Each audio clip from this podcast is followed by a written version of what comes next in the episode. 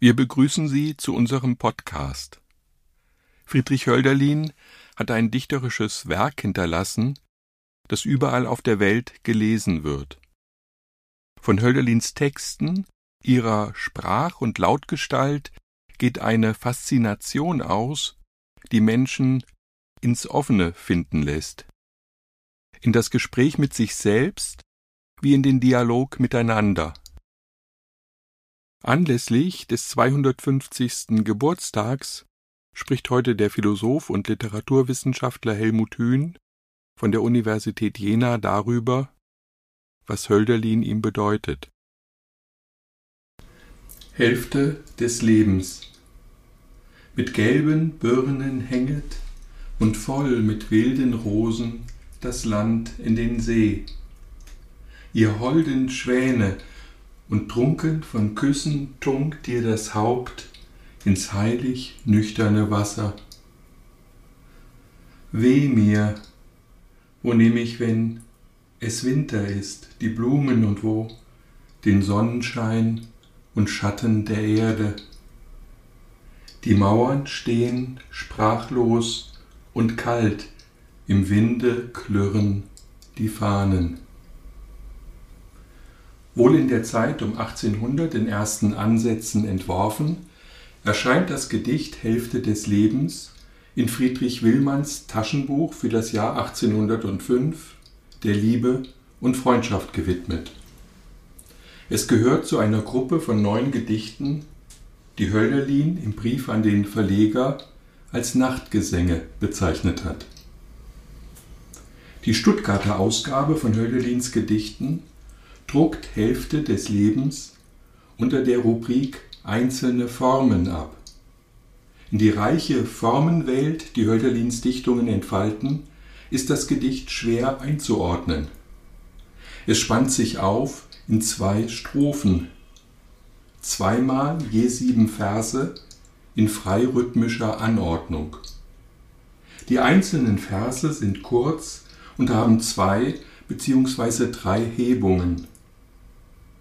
Im Verhältnis der beiden Strophen zueinander konstituiert sich die Form des Gedichts und erzeugt sich zugleich dessen Dynamik und Gehalt. Können wir diese Form der Darstellung zum Sprechen bringen? Die ersten drei Verse evozieren mit der Kraft der Sprache eine spätsommerliche bzw. frühherbstliche Landschaft, deren Elemente sich in ihrer Fülle zum Wasser hinneigen. Mit gelben Birnen hänget und voll mit wilden Rosen das Land in den See. Die erste Strophe besteht aus einem komplexen Satzgefüge, in dessen Mitte die überraschende, liebevolle Anrede der Schwäne steht, mit der die lyrische Instanz des Gedichts erstmals hervortritt. Ihr holden Schwäne. Im Entstehungsprozess des Gedichts fungiert das Notat die Schwäne zwischenzeitlich sogar als eine der Titelideen. Unter diesem Stichwort hält der Dichter, wie die Handschrift zeigt, wohl noch im Jahr 1800 die folgenden Worte fest. Es sind Keimworte des späteren Gedichts.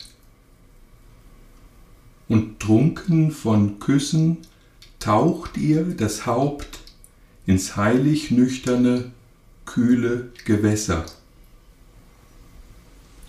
Das Bildmotiv der einander liebenden Schwäne gibt der ersten Strophe von Hälfte des Lebens ihre innere Verbundenheit und innige Gestimmtheit. Der sechste Vers beginnt als einziger auftaktlos, tunkt ihr das Haupt und setzt den entscheidenden Akzent.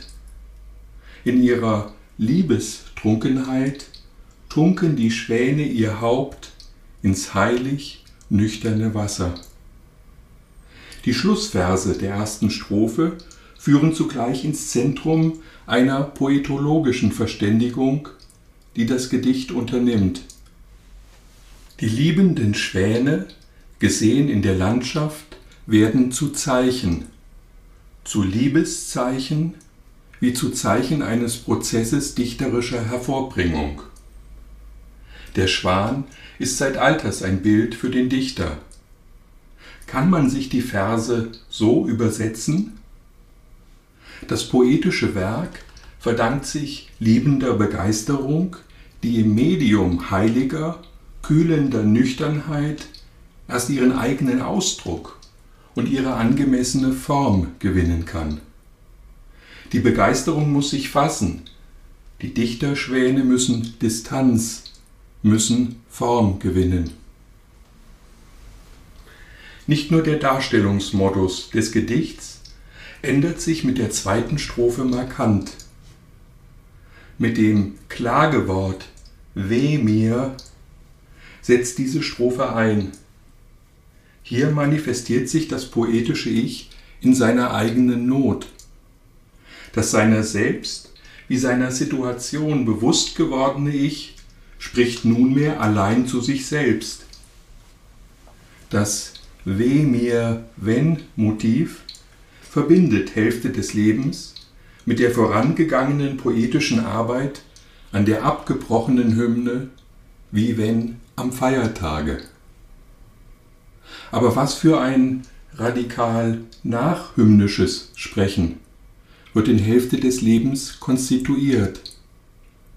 Aus der Krise heraus, in die das Projekt hymnischen Dichtens geraten ist, wird eine neue Form lyrischer Darstellung entdeckt. Über die ersten vier Verse der zweiten Strophe artikuliert sich eindringlich eine Frage, die unbeantwortet bleibt. Deren Teile, durch Interpunktion getrennt und isoliert, folgen staccatohaft aufeinander. Die zweite Strophe stockt, so wie die erste fließt. Weh mir, wo nehme ich, wenn es Winter ist, die Blumen und wo den Sonnenschein und Schatten der Erde. Alle Worte des ersten Verses der zweiten Strophe sind einsilbig. Der Ausruf Weh mir ist syntaktisch abhängig von einem zeitlichen oder konditionalen Wenn. Der eingeschobene Bedingungssatz bringt den Aufbau des Fragesatzes in Spannung. Diese Innenspannung steigert sich, indem die Sinneinheiten der ersten beiden Verse auch über die Enchambements hinaus zerrissen werden. Weh mir, wo nehme ich, wenn es Winter ist, die Blumen und wo? Die Worte wenn und wo bekommen dadurch, dass die Verse nach ihnen umbrechen, eine besondere Betonung und Dehnung und gewinnen damit Ausdrucksfunktion. In ihnen verdichtet sich der Schmerz. In der Folge der Alliterationen weh, wo, Winter, wo, vergegenwärtigt sich algographisch. Algos ist der griechische Ausdruck für den körperlichen wie seelischen Schmerz, die Suche nach dem, was verloren wurde, nach den Blumen und nach jener Einheit, die Blumen erst wachsen lässt im Sonnenschein des Himmels und im Schatten, den die Erde gewährt. Die Alliterationen schaffen zugleich die klangliche Verbindung zurück zum letzten Wort der ersten Strophe, zum heilig nüchternen Wasser. Das Verb nehmen macht, eingebunden in den fragenden Gestus, wo nehme ich den Sonnenschein, die ganze Dimension des Verlustes und die Hilflosigkeit des entbehrenden Ich kund. Deutlich wird, dass beide poetischen Tableaus, das der ersten wie das der zweiten Strophe, mit dem Zustand des sprechenden Ich auf das engste verbunden sind. Die Blumen, die vermisst werden, können als die Blumen des Gesangs entziffert werden. Und dieser Gesang bedarf, um entstehen zu können, auch des Schattens der Erde. Um es wieder poetologisch, das heißt dem Modus der Selbstreflexion des Gedichts zu sagen, zu seiner Darstellung bedarf der Dichter des Lichtes genauso wie des Dunkels. Und beides fehlt ihm in der Verlassenheit und Einsamkeit, die nicht mehr vergeht. Anstelle einer Antwort auf die Frage, wo nehme ich, artikulieren sich in den abschließenden drei Versen des Gedichts Getrenntheit und Dissoziation. Die Mauern stehen sprachlos und kalt, im Winde klirren die Fahnen. Die Verben der zweiten Strophe zeigen eine Stillstellung an, die im Bild trennender Mauern aufgenommen ist.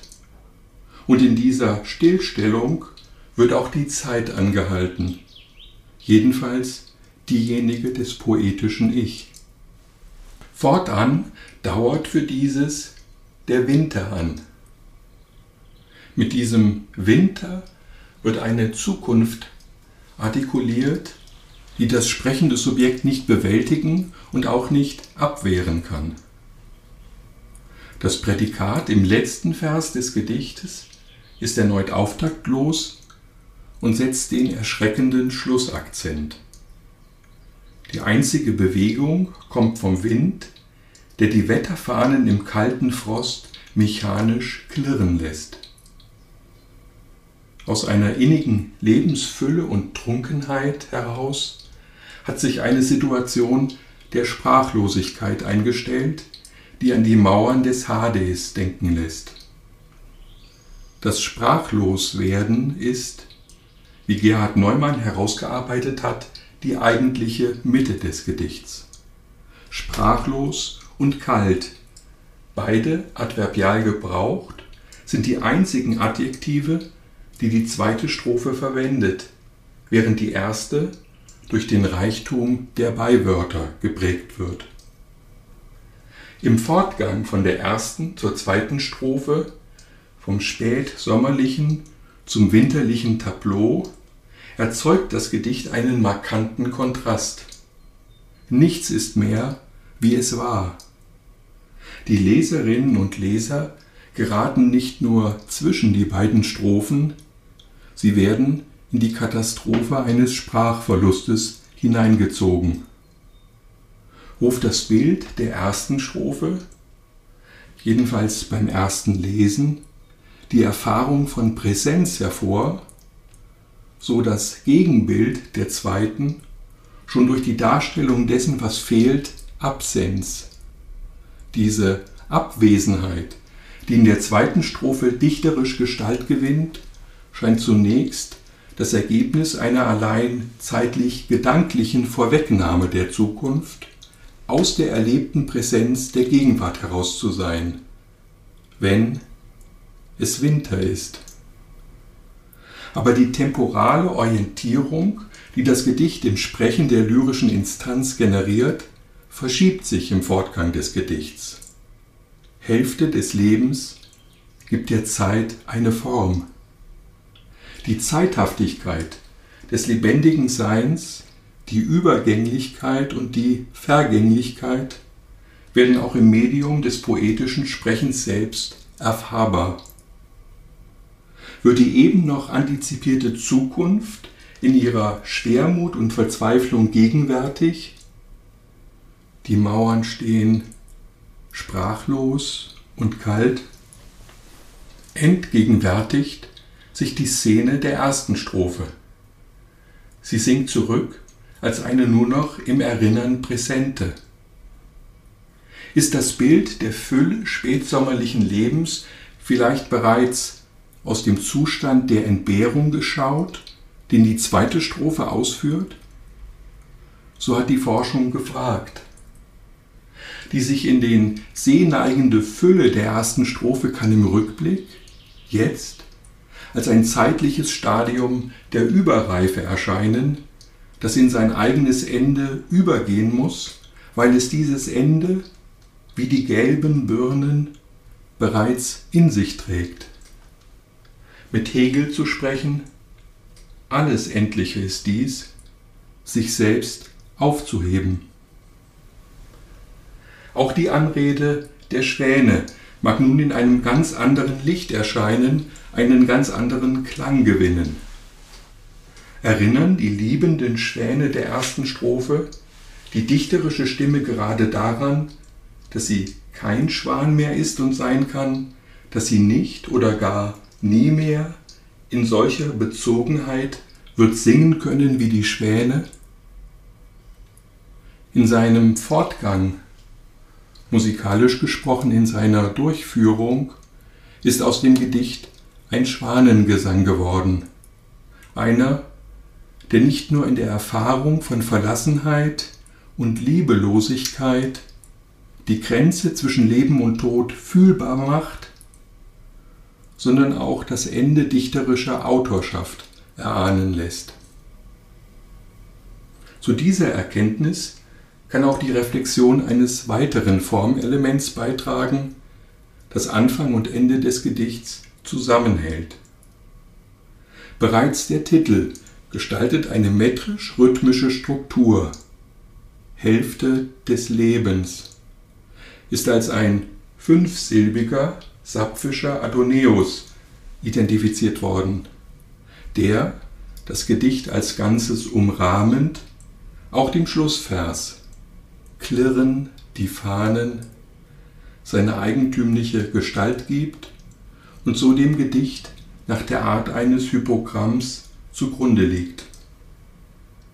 Benannt ist der Adonäus nach dem Klageruf O ton Adonin, der in einem Fragment der Dichterin Sappho überliefert ist. Wehe Adonis. Adonis ist ein mythischer Hirtenjüngling, Aphrodites Geliebter, der mit einem frühen Tod seine Liebe zur schönsten Göttin bezahlen muss. Eines der ältesten Zeugnisse des Mythos stammt von Sappho. Ebenfalls von ihr überliefert ist eine kurze Klage in Form eines Dialogs zwischen Aphrodite und den Nymphen angesichts des sterbenden Jünglings, der von der unsterblichen Göttin geliebt wird. Beinahe unmerklich ist im Gedicht Hölderlins das Motiv der Todes- wie Liebesklage eingeschrieben, das Hälfte des Lebens mit den Diotima-Gedichten verbindet und ihm seine ganz eigene elegische Valenz gibt. Hälfte des Lebens. Mit gelben Birnen hänget und voll mit wilden Rosen das Land in den See. Ihr holden Schwäne, und trunken von Küssen tumpt ihr das Haupt ins heilig nüchterne Wasser. Weh mir, wo nehm ich, wenn es Winter ist, die Blumen und wo den Sonnenschein und Schatten der Erde. Die Mauern stehen sprachlos und kalt, im Winde klirren die Fahnen.